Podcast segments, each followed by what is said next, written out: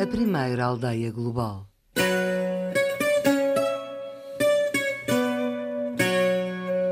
Conhecimento e saúde. Na linha do tempo, há dois fios comuns e paralelos. Um forte contributo para o conhecimento, para o saber, que influenciou a nossa civilização e, simultaneamente, não ficamos nem com os louros nem com o proveito. Sinal disso é a redescoberta ou deslumbramento de muitos estrangeiros pela história de Portugal. O extremo ocidental da Europa foi ponto de confluência de vários povos que partilharam conhecimento, enriqueceram os legados culturais e científicos e, de certa forma, foram instrumentos relevantes na expansão marítima portuguesa. Do mesmo modo, os portugueses, com as rotas marítimas, as trocas comerciais, o movimento de pessoas e a troca de saberes, acabaram por ter o mesmo tipo de influência, enriquecendo o conhecimento, mas em em muitas outras partes do planeta, de forma global. Em Goa, os jesuítas construíram escolas secundárias, tendo inclusive proporcionado ensino até ao nível universitário. O anúncio dos preparativos para o novo ano académico de 1584 foi publicado em 16 línguas asiáticas. Foram os jesuítas que introduziram a tipografia na Ásia. Além de ensinarem patrocinarem ainda a investigação, alguma dela de grande interesse para a Europa, criaram, nomeadamente, um jardim de plantas medicinais e, através de uma experimentação rigorosa e aturada, conseguiram identificar e registar as plantas indianas que tinham poderes curativos e em que doenças se deviam aplicar. Os livros da autoria de viajantes portugueses, tanto jesuítas como seculares, eram amplamente traduzidos e avidamente lidos por toda a Europa, proporcionando o primeiro conhecimento de mundo além fronteiras. Foi uma idade de grande inovação técnica, desde o canhão de carregar pela culatra e a bússola marítima de João de Castro até à pré-fabricação de edifícios de pedra. Na matemática, Pedro Nunes introduziu um tratado de álgebra que lhe granjeou enorme prestígio por toda a Europa. Talvez, no entanto, a maior inovação tenha acontecido na medicina. Já vimos como os jesuítas portugueses, quase desde o início da sua estada na Ásia, estudaram e experimentaram as ervas medicinais que ali encontraram e ainda como os japoneses continuam a recordar com gratidão a introdução do mosquiteiro. Os portugueses foram os primeiros a identificar o mosquito como o portador da malária. Uma das áreas foi a medicina e a farmacologia, conforme sublinha João Neto, estudioso em História e diretor do Museu da Farmácia, em Lisboa. Portugal tem claramente, ao longo da sua história, essa confluência de conhecimentos que foi permitindo fazer até comparações das várias perspectivas sobre a natureza, sobre aquilo que a natureza pode dar à farmácia e pode dar à saúde. E claramente, se nós pensarmos num determinado período um bocadinho mais áureo, não, não podemos esquecer sempre o lado dos descobrimentos, mas não é os descobrimentos como geralmente as pessoas costumam dizer que é os, os descobrimentos, que é ali o século XV, XVI, XVII. Não, os descobrimentos portugueses na área das suas próprias contribuições para a área da saúde é claramente até o século XIX e início do século XX. Portanto, toda a nossa permanência em territórios ditos do ultramar, e se nós pensarmos que mesmo até no início do século XX não temos a sociedade de informação que nós temos, que temos hoje, portanto, eh, eh, muito da investigação científica é feita em meios pequenos que depois vão para os meios universitários e depois vão dando origem a trabalhos laboratoriais e claramente que Portugal tem um papel.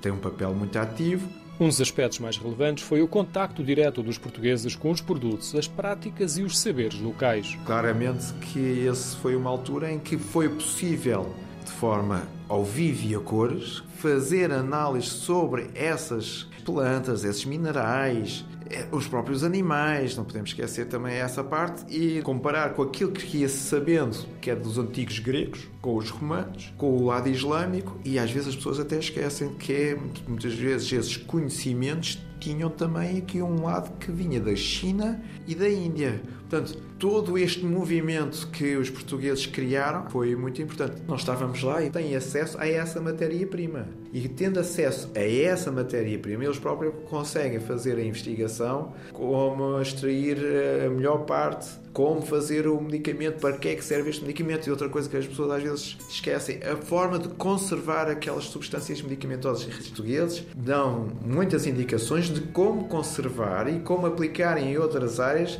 estas substâncias medicamentosas. Garcia de Horta, o médico português que viveu em Goa, passou grande parte da sua carreira científica trocando experiências com especialistas indianos e persas. No entanto, nunca se fiou totalmente e testou empiricamente todas as hipóteses e todos os medicamentos. A sua obra Colóquio dos Simples e Drogas e Coisas Medicinais da Índia, que foi publicada pela primeira vez em 1563 em Goa, representa um marco da medicina enquanto ciência. Nesta obra, recusa a dependência profissional dos médicos europeus em relação aos textos da Grécia Antiga. Foi em parte devido ao enorme êxito provocado pelo seu livro que muitos monarcas europeus, como por exemplo a Rainha Isabel I de Inglaterra, começaram a utilizar os serviços de médicos portugueses. É este conhecimento que, em muitos casos, é partilhado em outras capitais e universidades europeias e introduz novas correntes de saber e práticas. Os nossos grandes cientistas do, do século XVI, o Amato, o Garcia da Horta, o próprio Tomé Pires e tantos outros que vão surgindo, vemos que muitas das referências que eles fazem são a base do desenvolvimento científico que veio dar ao iluminismo do século XVII século XVIII. Porque eles fazem uma comparação eles vão ter capacidade de fazer comparação ao vivo, ou seja, na realidade, eles estão em contacto com a matéria-prima medicamentosa que muitos dos autores, autores clássicos fazem como referência quase académica. E muitos dos erros que muitos desses autores clássicos muitas vezes possam ter são corrigidos exatamente por portugueses. Nós fizemos esse melhoramento do ponto de vista científico dessa determinada prática. O problema é depois nós darmos aqui um valor global e a dimensão mais uh, universal desses nossos conhecimentos. E nós ainda hoje temos este problema. E agora temos um pouco menos, porque se nós formos a ver, grandes equipas que neste momento estão a desenvolver novos medicamentos em todas as áreas da ciência, muitas vezes têm lá nomes de portugueses.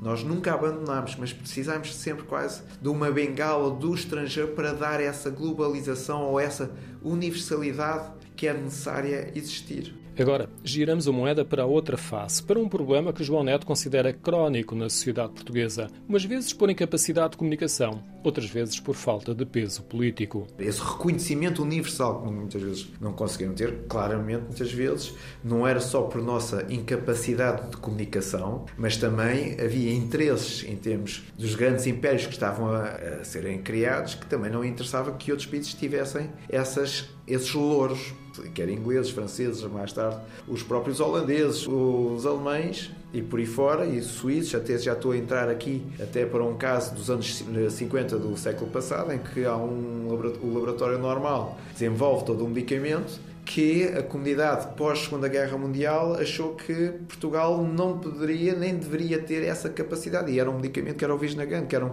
realmente um medicamento excepcional para eh, a área do coração. E os motivos políticos da altura conseguiram travar quase esse desenvolvimento universal desse próprio medicamento. Mas essa acaba por ser muitas vezes a nossa história. O exemplo que João Neto descreve é relativamente recente como também outros passos da investigação e da ciência desenvolvida por portuguesas e que, por exemplo, têm em Lisboa um centro de excelência e pouca gente sabe, mesmo os portugueses, o Instituto de Higiene e Medicina Tropical, que reúne um legado de expedições científicas do século XIX e muito trabalho científico nas antigas colónias portuguesas. É um dos melhores centros europeus de medicina tropical. Eu julgo que sim, porque, atenção, o conhecimento científico produzido pelos portugueses é muitíssimo bom, é de alta qualidade.